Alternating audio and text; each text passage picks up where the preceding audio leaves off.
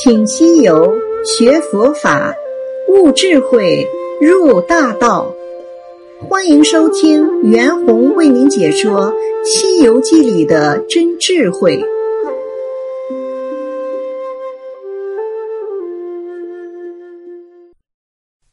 西游记》故事：金牢还原。只见那山门紧闭。佛祖使追一指，门堪入里看。那些小妖已得知老妖被擒，各自收拾囊底，都要四散逃生。被行者见一个打一个，见两个打两个，把五七百小妖尽皆打死，各现原身，都是些山精树怪，受虐禽魔。佛祖将经收暂一处，吹口仙气，念声咒语，即时返本还原，复得金挠一幅，别了行者，假祥云转极乐世界。故事就读到这里，下面我们请师傅为我们讲解本集的真意。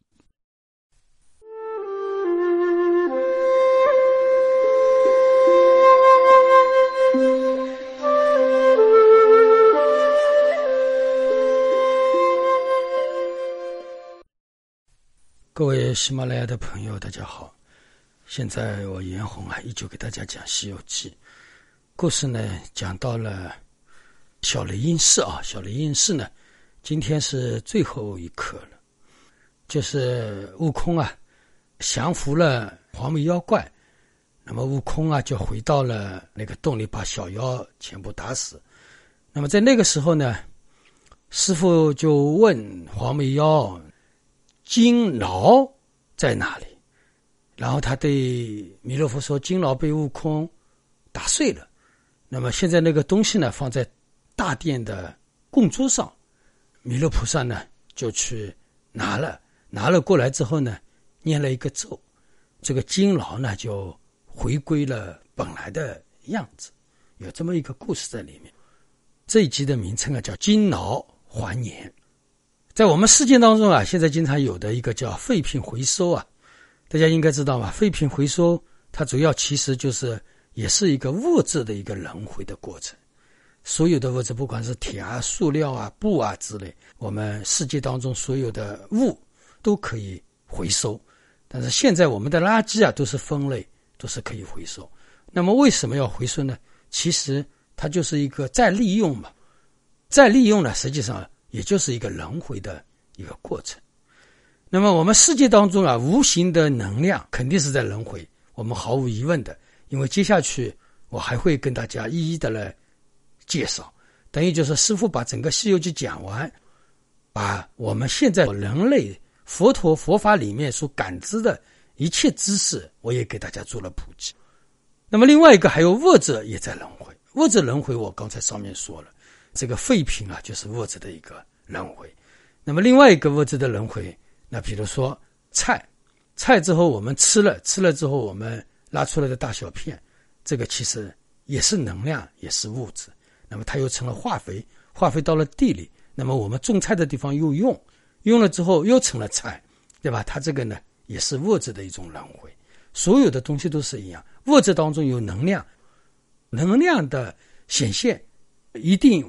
依靠物质这两个东西，它是互动的。你说这个物质当中，它没有能量，这个物质就没有办法形成。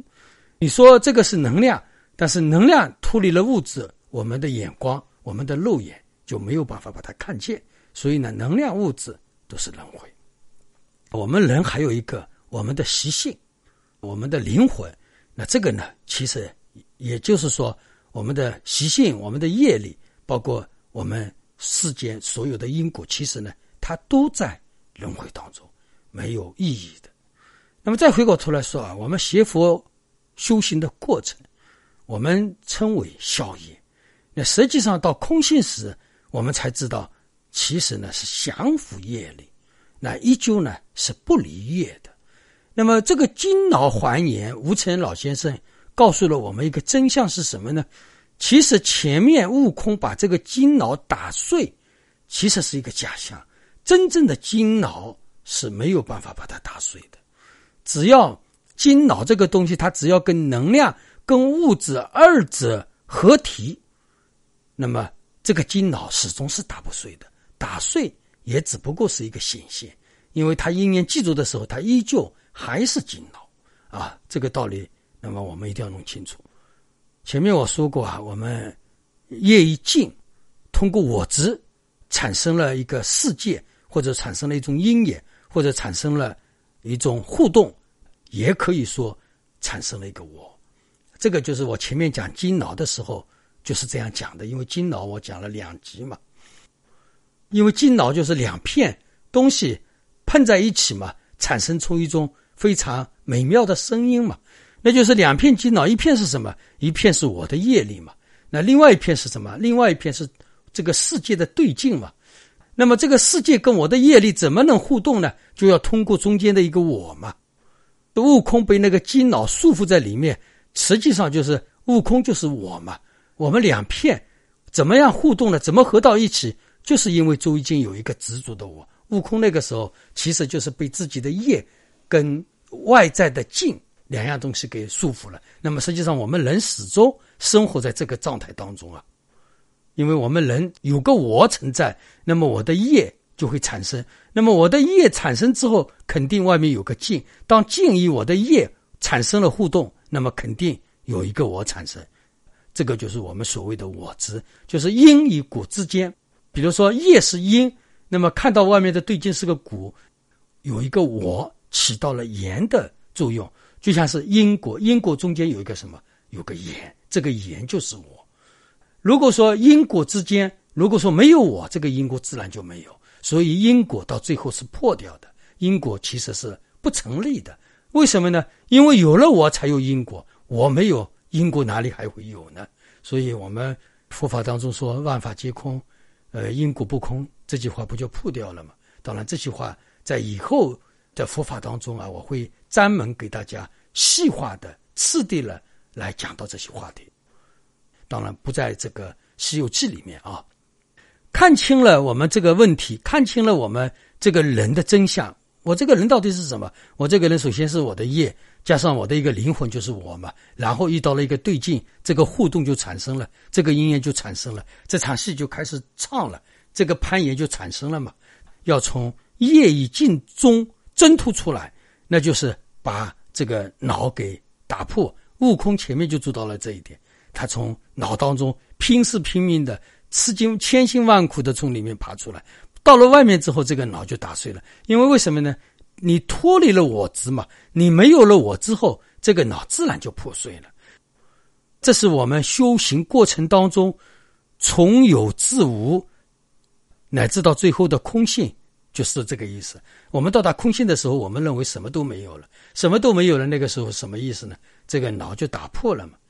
其实我们自认为就业消除了，因为到了空性，我们很多人一直在说：“哎呀，什么都是假的，什么都是空的。”这个实际上就是像悟空那个时候一样，脱离了我的业，业与境之间的那个我嘛。这个时候我们自认为这个业已经没有了，业消除了嘛。我是一个无业之人了，单空嘛。狂禅嘛，什么都是空的，这个其实还是假理。悟空从这个脑当中出来，其实还是佛法当中假理。所谓的佛法当中的空性，其实还是不究竟的啊！大家一定要记住了，千万不要说空性就是究竟的佛法啊！这样的话，你就又坠入一边了。前面坠入了一个有，后来又坠入了一个空，那这样的话呢，我们还是离成佛有很大的距离。但是，真的业一尽能挣脱吗？那师傅现在回过头来来问大家一个问题：那么我们说我空性建立了，我最后大彻大悟，我成佛了。那么我成佛了，是不是我就没有业也没有尽了呢？那这个我也没有了呢，对吧？我没有了，自然业也没有嘛，尽也没有。但问题是我开悟大彻大悟了，我成佛了之后，我依然存在。大家明白吧？我们不能说这个。成佛了，什么都没有了。大家千万不要认为我涅盘了就没有我了。那我们要成佛干什么？这个问题又来了。我们很多人涅槃了，涅槃了，我的业都没有，我都没有，那你业也没有，业也没有，那你到底是谁啊？那你是谁？我们问一下自己，这个问题又究竟了？问一下自己，我是谁？不管我是我还是不是我，至少还是有一个我嘛，对不对？那那个时候就是说，我要成佛，大彻大悟，我要成佛了。那个叫什么呢？那个叫回归本来时。回归本来是什么样的样子呢？一切没变。那一切没变呢？什么意思呢？就弥勒佛看到那个打碎的那个金脑，他就念了一个咒语，那个金脑又完好无损了。那就什么意思呢？我们学佛修行到有，后来到空，到有执着那个金脑，到后来我们要打碎这个金脑，以为这个金脑真的没有了。但是到后来，我们回到。大彻大悟成佛的之间，回归本来的时候，发现这个金脑根本就没破，它就在那个地方。大家明白吧？业依旧是业，境依旧是境，我依旧是我，啥也没变。那如果说真的，我的业也没有了，我的境也没有，那中间那个我也没有了，那么佛是不是就是一棵植物啊？是不是草树，或者说就像一个石头一样，或者说？我们躺在医院里的植物人了呢，对不对？我们总不相信说这个植物人是佛吧，这棵树是佛吧，这块石头是佛。我想我们学佛的人没有一个人肯承认的吧？那就说明你有起心动念喽，你还是有分别喽，还是有个我的喽。不管这个我是不是真的我还是假的我，不管真假，那肯定还有一个我。你说这个肯定是我一边，你说没有我，这个又坠入一边。那我们究竟处是什么？我认识了，我已无我，但依旧我还在这个地方。这个叫中道，这个叫成佛的样子，啊，大家明白吧？所以到最后，金老还年，就是我成佛的时候，依旧什么？我依旧还在这个地方，但是这个金脑已经不是以前的金脑，过去的金脑是让我诉苦的，现在的金脑。是被我利用的，那么这个金脑打碎也好，这个金脑重归一好也好，还原也好，其实都是我们的一念，只是我们对金脑的一个认知的一个过程，啊，这样讲大家应该清楚了。所以呢，我之父讲着讲着，这个嘴巴就关不住了，关不住了，把成佛的真相告诉大家。但是你听了师傅这一集，也并不等于就是说你已经理上通达了。并不是的，你真正的理上通达，记里还掩着，你只能说大概的意思是知道了。因为师傅的法不是你的法，师傅的法只是你的方向。你真正要悟到究竟的法，这个法不在师傅那里，而在于你自己心里。所以呢，我们所有真正学佛修心的人，你必须要去闻思。当然，你现在听我的讲法也在闻思。最后，你必须自己要实修，在实修中找到真正的自己。看清这个脑的真相，这个呢是我们邪佛修行的究竟处。大家千万不要说师傅，你这么一讲我懂了，这个就恰恰说明了你不懂。师傅的法始终是师傅的，你的法你要自己去找。这个是师傅最后劝告你，千万不要听了师傅这句话，你觉得认为所有的佛法你懂了，那这样的话反而师傅就把你给害了，好吧？那么这样一来的话呢，整个。